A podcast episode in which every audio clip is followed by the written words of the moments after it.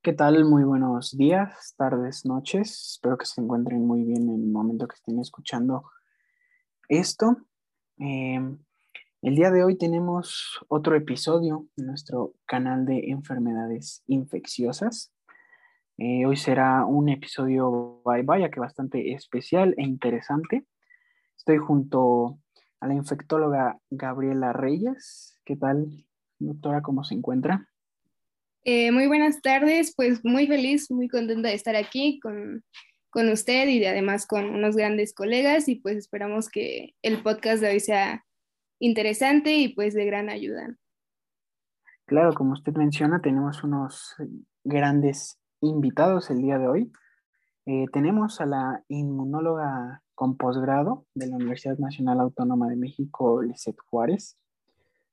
Em, a la infectóloga Aranza Peralta, a la especialista en medicina interna Montserrat Escamilla, eh, un gran colega, urólogo Neftali Trinidad, y claro, a su, a su servidor, Agustín Penilla. El día de hoy les, pues les pediré a los integrantes eh, que se presenten para que los conozcan un, un poco, nos cuenten de ustedes.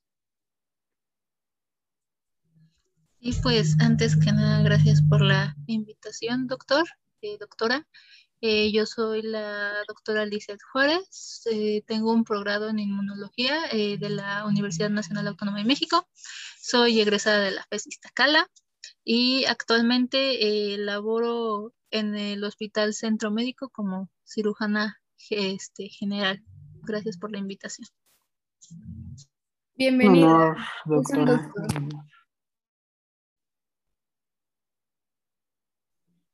Bueno, eh, muy buenos días, noches, tardes, compañeros. Eh, yo soy la doctora Escamilla, eh, soy especialista en medicina interna en el Hospital Arrasa y egresada de la FESISTA Carla. buenos días, yo soy la doctora Aranza Peralta, soy doctora infectóloga egresada de la UNAM y bueno, es un gusto estar aquí con ustedes.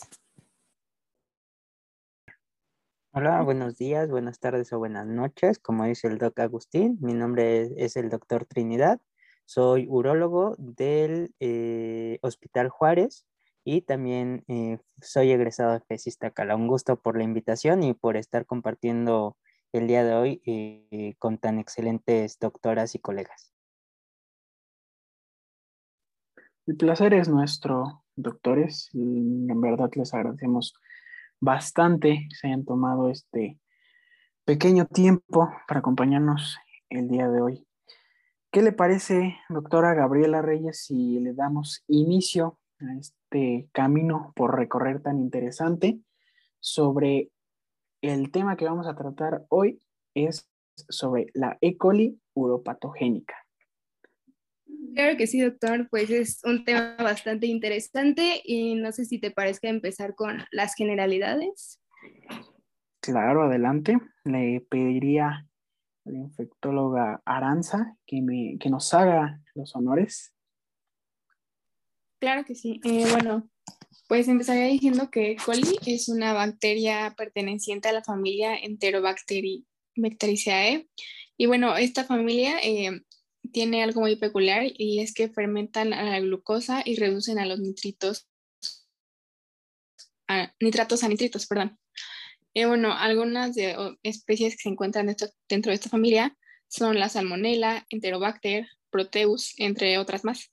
Pero bueno, volviendo más a E. coli, podemos decir que es una bacteria, eh, un bacilo gram negativo, es anaerobio y es facultativo. Tiene un tamaño de 2 a 4 micras de largo y de 0.4 a 0.6 micras de ancho. Eh, está compuesto por fimbrias y flagelos pétricos no esporulados. Eh, también tiene una membrana externa y una pared celular.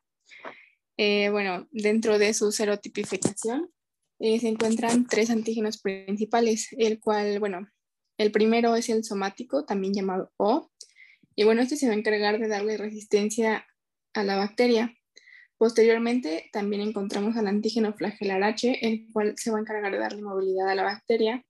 Y finalmente al capsular K, el cual le va a dar resistencia bacteriana y la va a ayudar a fagocitar. Este, bueno, coli es generalmente una bacteria que se encuentra en nuestro cuerpo y es de forma benigna. Pero bueno, las cepas que van a causar enfermedades se les van a denominar XPEC.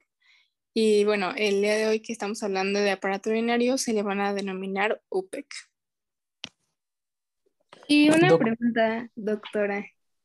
Eh, ¿Nos podría decir en qué condiciones crecen estas bacterias? Eh, claro, bueno, estas crecen en condiciones aeróbicas y anaeróbicas, por eso es que crecen rápido y con gran facilidad.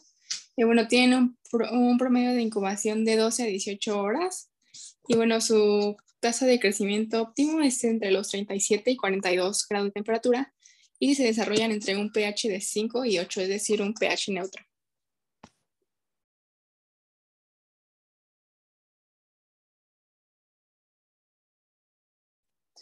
Bueno, pues no cabe duda que vaya microorganismo interesante el cual tenemos el día de hoy presente. Eh, si están de acuerdo, eh, procederé a, comentar la, pues la epidemiología, doctora Gabriela. Claro que sí. Eh, le doy la palabra. Bueno, pues muchísimas gracias. pues tenemos de frente a dos grandes instituciones como son la Organización de las Naciones Unidas, en este caso para la agricultura y la alimentación, y nada, nada más nada más que la OMS, la Organización Mundial de la Salud, las cuales han elaborado un informe en el cual recopila y sintetiza la información relevante sobre las cepas de, de E. coli y su impacto sobre la salud pública mundial. Eh, principalmente basándonos en datos obtenidos de 21 países de diversas regiones del mundo, eh, con una población acumulada de alrededor de 2.1 billones de habitantes. Aproximadamente el 30% de la población mundial, en este informe se estima que la incidencia de E. coli oscila entre 0.6 casos por cada 100.000 habitantes por año, donde destacamos principalmente ciertas regiones, en este caso en las regiones africanas em, y en las regiones del Mediterráneo Oriental, con 136 casos por cada 100.000 habitantes por año.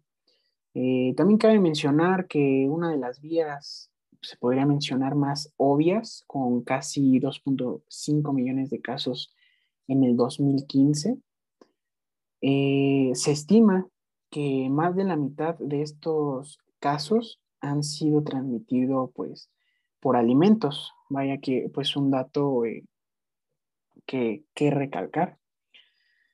Em, dentro de la epidemiología de México, eh, en México, dentro de la vigilancia epidemiológica que llevan a cabo las autoridades de salud en México, se ha comunicado que se presenta en forma endémica hasta, un, hasta en un 6% de la población mexicana. Em, durante el 2014 se registraron 98 casos de E. coli en ciertos hospitales, eh, ahora sí que ubicados eh, en la Ciudad de México. Em, la E. coli es una bacteria cuya epidemiología se ha estudiado vaya que poco en México. Aún con esto podemos mencionar algunos datos que recalcar, como por ejemplo, en mayo del 2019, 10 estados se habían notificado de 196 casos de personas infectadas por la cepa de E. coli. Poco, antes, en abril, 25 de abril, alrededor del 25 de abril del 2019, también 10 estados habían notificado 177 personas infectadas por esta cepa. Eh, por la red de laboratorios PulseNet, eh, la cual ha confirmado este, este brote. Y alrededor también de abril del 2019, seis estados notificaron 109 casos infectados por la cepa de, de E. coli. Y una pregunta, doctor. Este, ¿Nos podría recalcar cuál podría ser una desventaja de estos datos que se arrojan en nuestro país? Claro, como mencioné, es un aspecto pues mm, que no, no es bueno, ya que México no cuenta con un sistema de vigilancia epidemiológica formal con el principal motivo de monitorear los patrones eh, pues de esta, de cómo se, se identifica la epidemiología de esta bacteria. Claro, eh, pues muchísimas gracias. Yo creo que es información que muchas personas eh, no estaban conscientes y pues con esto esperamos que, que sepan un poquito más de cómo, cómo se desarrolla esta bacteria en nuestro país. Y pues no sé si te parezca que continuemos con la patogenia de esta bacteria. Por supuesto que sí, le quiero ceder la palabra. Eh, pues ahora sí que nada más que usted, ¿verdad? Sí, muchas gracias. Eh, bueno, eh, tenemos que en la patogenia, en el caso de las cepas uropatógenas, vamos a observar que tienen la capacidad de adherirse de manera íntima a, a las células de la mucosa de la vejiga y pues esto va a provocar una respuesta inflamatoria y pues va a invadir a las células epiteliales. Doctora, eh, ¿cuáles serían pues los factores de virulencia? Claro, eh, pues tenemos que estas bacterias van a llegar al tracto urinario valiéndose, como usted ya mencionó, de factores de virulencia y dentro de estos factores tenemos a factores de adherencia que pueden ser fimbrias tipo P, 1, eh, SM, FIC y DR. También tenemos a la alfa-hemolicina, a lipopolisacáridos, aerobactinas, proteasas autotransportadoras y también factor necrosante citotóxico 1. Eh, bueno, tenemos que hay seis grupos O que van a causar el 75% de las infecciones urinarias. Y bueno, eh, los factores de virulencia de UPEC se van a encontrar codificados principalmente en islas de patogenicidad de diferente longitud que van a, a contener bloques de genes que no se encuentran en el genoma de cepas E. coli de origen gastrointestinal, pero bueno, en este caso vamos a hablar de la uropatógena.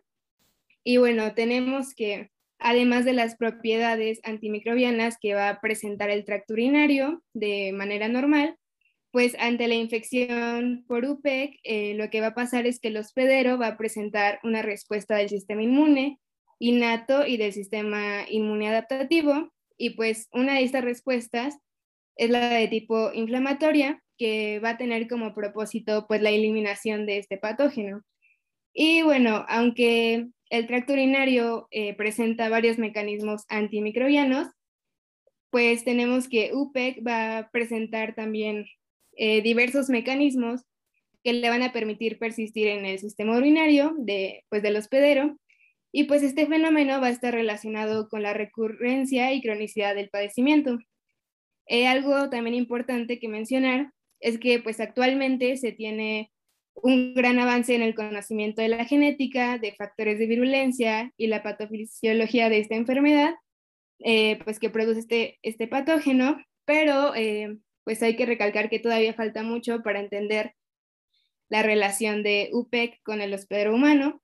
Y pues finalmente este UPEC va a poseer el potencial de convertirse en un patógeno epidemiológicamente importante por el incremento en el aislamiento de cepas multiresistentes a los antimicrobianos. Y bueno, yo creo que con esta información podemos saber un poco eh, cómo se comporta esta bacteria en nuestro cuerpo humano y pues podemos tener eh, un poco de contexto para entender pues qué es, lo, qué es lo que va a causarla y podemos, si te parece, eh, continuar pues con las manifestaciones clínicas Claro, por supuesto, doctora Gabriela. Em, pues le pediríamos a nuestra especialista en medicina interna, eh, doctora Montserrat, si podría comentarnos sobre principalmente esto. Sí, claro que sí, este, Agustín. Pues miren, eh, vamos a tener en manifestaciones clínicas de infecciones urinarias un síndrome muy característico que es el síndrome miccional este va a estar compuesto de tres síntomas, lo que es la polaquiuria, el tenesmo vesical y la disuria, ¿Qué es la polaquiuria? Es el aumento del número de micciones, cada micción en escasa cantidad. El tenesmo vesical consiste en el deseo de orinar. Puede presentarse este incluso con la vejiga vacía, sin embargo va a ser este una sensación de urgencia de orinar, y, pero también dolorosa. Y la disuria como tal es la micción desagradable, molesta y dolorosa. Ahora bien, este, la infección, eh, van a haber ciertos síntomas y signos específicos de acuerdo a la localización de esta infección.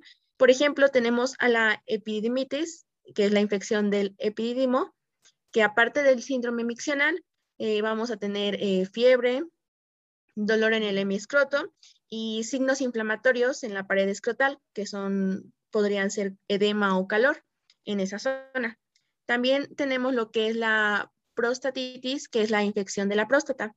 Este eh, va a ser acompañado, además de este síndrome, eh, fiebre, escalofríos, y el paciente suele referir eh, dolor en la región perineal y el hipogastrio. también tenemos lo que es la pielonefritis bacteriana aguda, que es como tal la infección en el riñón. Esta va a estar acompañada de fiebre alta, escalofríos, taquicardia y vómitos. Pues muchas gracias, doctora. Ay, perdón, interrumpirla, doctora. No, continúe, continúe, por favor, doctora. Eh, bueno, este, yo quería preguntarle si nos podría decir qué complicaciones hay en estas infecciones que mencionan. Claro que sí, este, doctora Gabriela. Pues miren, aquí vamos a tener complicaciones desde abscesos renales, eh, también abscesos perirrenales, hasta insuficiencia renal y lo que es este, la mortalidad, lamentablemente. Eh, tenemos, por ejemplo, la pielonefritis eh, enfisемatosa, que tenemos un índice de mortalidad cercano a los 20, eh, al 20%. sin embargo, esta es en general em, suscitada por el retardo del diagnóstico, lamentablemente.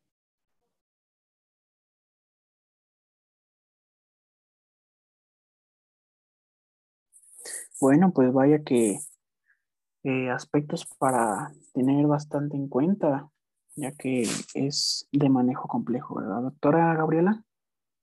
Sí, este, creo que es bastante importante tenerlo en cuenta y pues estar al pendiente, ¿no? Sobre estas manifestaciones. Por supuesto. Pues le parecería continuar eh, le pediría a nuestra inmunóloga, Lizeth Juárez, si podría continuar en el desarrollo de, este camino de la E. coli. Claro, Doc. Este, bueno, yo ¿le, ¿le, parece bien que yo hable sobre el diagnóstico, Doc? Adelante, por favor. Bueno, este, primero antes que nada, este, quiero aclarar que no hay una prueba diagnóstica que solo se enfoque a la E. coli, pero sí que este, diagnostique eh, enfermedades este, o infecciones más bien urinarias en general. El diagnóstico en adultos de las infecciones en vías urinarias no complicadas se realiza con base en el cuadro clínico. En los casos en los que los síntomas son leves o incipientes, se recomienda realizar pues a la cabecera del paciente de ser posible durante la consulta, este, un examen de orina con tira reactiva para detectar nitritos y esterasa este, leucocitaria. El, este, el ego eh, ampliado con el análisis microscópico del sedimento eh, no aporta una mayor evidencia para el diagnóstico de una infección en vías urinarias y no se justifica realizar un neurocultivo ni estudios por imagen. En caso de este, la infección este, de vías urinarias aislada, no complicada. Eh, estos deben realizarse solo en pacientes con fiebre persistente, aún 72 horas después de haber iniciado pues, el tratamiento. El orocultivo se recomienda en casos de sospecha de pielonefritis, eh, síntomas persistentes o que ocurra dentro de las primeras dos a cuatro semanas de haber concluido el tratamiento y en, caso de síntomas atípicos. Eh, el diagnóstico diferencial más importante se realiza con las infecciones vulvovaginales, donde es común que el paciente confunda la disuria con el ardor vulvar terminal. eh, que produce irritación por la orina en la vulva inflamada. Eh, la vejiga hiperactiva es otro de los diagnósticos diferenciales. es una enfermedad generalmente idopática cuyos síntomas cardinales son de urgencia, frecuencia e incontinencia urinaria. Doctora Alicia, eh, ¿nos podría decir si este diagnóstico del que nos acaba de, mencionar también se puede aplicar en los niños? No, de hecho hay un diagnóstico específico para los niños. Eh, la sospecha de infecciones en vías urinarias en niños o en pacientes pediátricos debe confirmarse mediante la realización de un examen general de orina que es el ego, y un orocultivo a diferencia de los adultos. Eh, en recién nacidos y lactantes es recomendable tomar la muestra de orina a través de un catéter uretral. Y en niños con control de esfínteres se debe tomar la muestra de orina de la segunda mitad del chorro, ya sea después de retraer el prepucio y desinfectar el glande en niños o de abrir los labios y limpiar el área periuretral en niñas. Eh, una muestra tomada con bolsa colectora solo tiene valor este, si es negativa. Eh, el examen de orina con tira reactiva puede revelarnos la presencia de esterasa leucocitaria y nitritos como en los adultos. En el análisis microscópico, una cuenta de 5 más leucocitos por campo y bacteriuria este, sugieren infección en vías urinarias. El urocultivo se considera positivo si hay este, más de 100.000 unidades este, formadoras de colonias eh, por mililitro de una muestra adecuadamente colectada, obviamente. Eh, las muestras para cultivo de orina deberán refrigerarse si no se tiene la posibilidad de enviarlas al laboratorio dentro de los 30 minutos posteriores a su recolección. Eh, un orocultivo hasta este, mil este, unidades formadoras de colonias por mililitro en ciertas situaciones clínicas podría considerarse como una infección en vías urinarias real. Sin embargo, es necesario considerar que cuando las unidades formadoras de colonias son bajas, aumenta la posibilidad de contaminación. Es decir, que habrá situaciones en que los resultados del urocultivo deben ser tomados dentro del contexto del cuadro clínico y de los síntomas.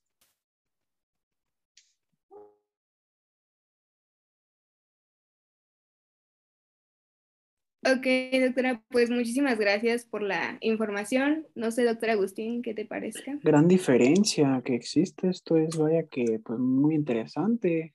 Vaya diferencia que existe en los diagnósticos en, niños. Eso vaya que, que llama bastante la atención, ¿verdad, doctora Gabriela?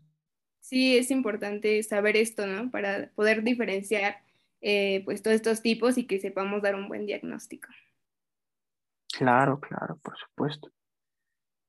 Em, le procederemos la palabra, si le parece, doctora Gabriela, a nuestro urólogo Neftalí. Claro.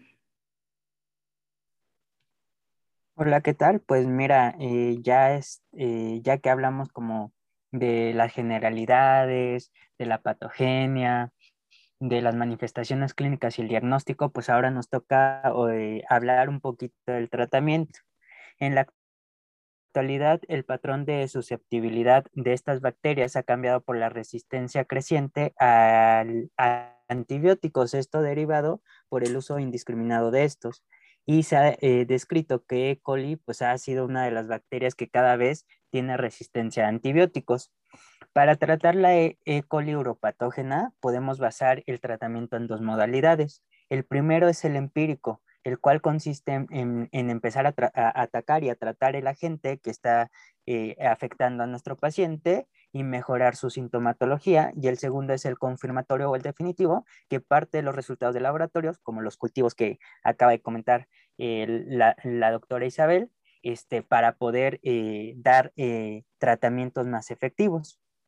Podemos también dividir este tratamiento en niños y en adultos. En niños eh, se recomienda que el tratamiento empírico debe de tener una cobertura eh, de amplio espectro, el antibiótico, y ya después lo vamos a adaptar con base al resultado del cultivo o del eh, estudio de laboratorio que mandemos.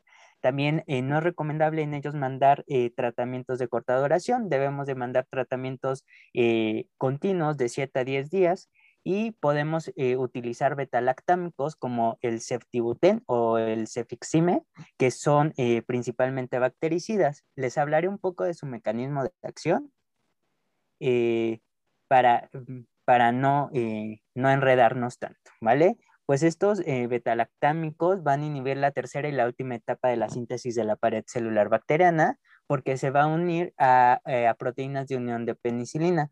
Estas eh, son específicas y lo que va a provocar eh, esta unión ah, de estos antibióticos beta, eh, lactámicos van a tener una interferencia para la síntesis de la pared celular y esto va a ocasionar o va a conducir que la bacteria entre al lisis celular, es decir, de que pues lleguen unas enzimas autocatalíticas para que estas bacterias pues empiecen a, morir.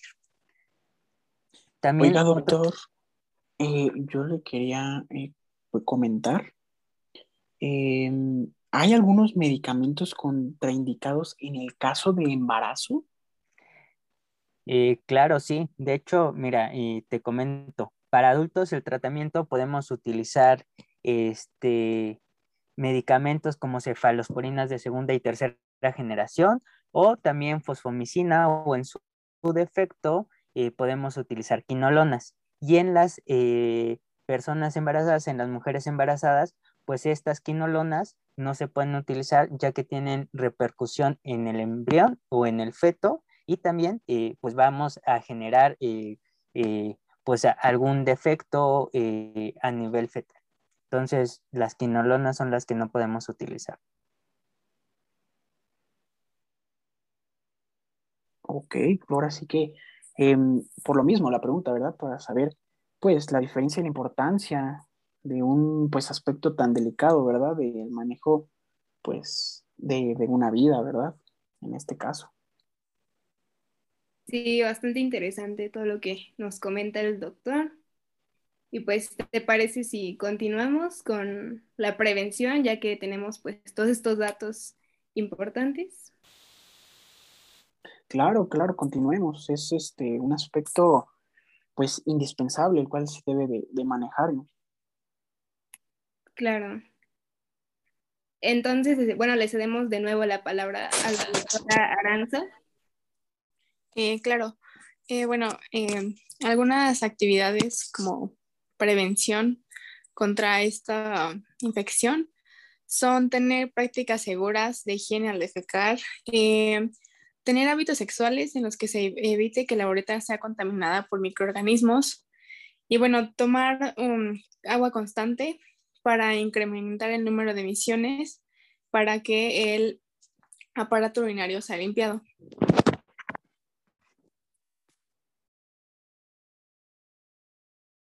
Y una pregunta, doctora. Eh, ¿Hay vacunas contra esta infección? Eh, bueno, sí hay vacunas, pero son utilizadas más como tratamiento, ya que se dirigen principalmente a la respuesta. Es una tranquilidad que a muchas personas se le podrá presentar la existencia de, estas vacunas, doctora Gabriela. Sí, creo que es muy importante que, sepamos y estemos al tanto de, de, todo esto. Y pues bastante interesante, ¿no? Todo lo que nos han comentado. Creo que todos aportaron algo muy importante y pues nos llevamos información muy valiosa que podamos compartir con, las personas que no, están, pues todavía eh, no conocen tanto de este tema, ¿no? Claro, por supuesto, ahí en casa les, les agradeceríamos bastante pues la difusión, no solo para eh, pues la comunidad de, em, pues de esta gran, gran este, carrera de medicina, sino a todo el público en general, invitarlos a, conocer los aspectos que se tocaron en el día de hoy, eh, pues obviamente recalcando las prevenciones para, para el buen manejo, el adecuado manejo de, de esta bacteria, ¿no, doctora Gabriela? Claro.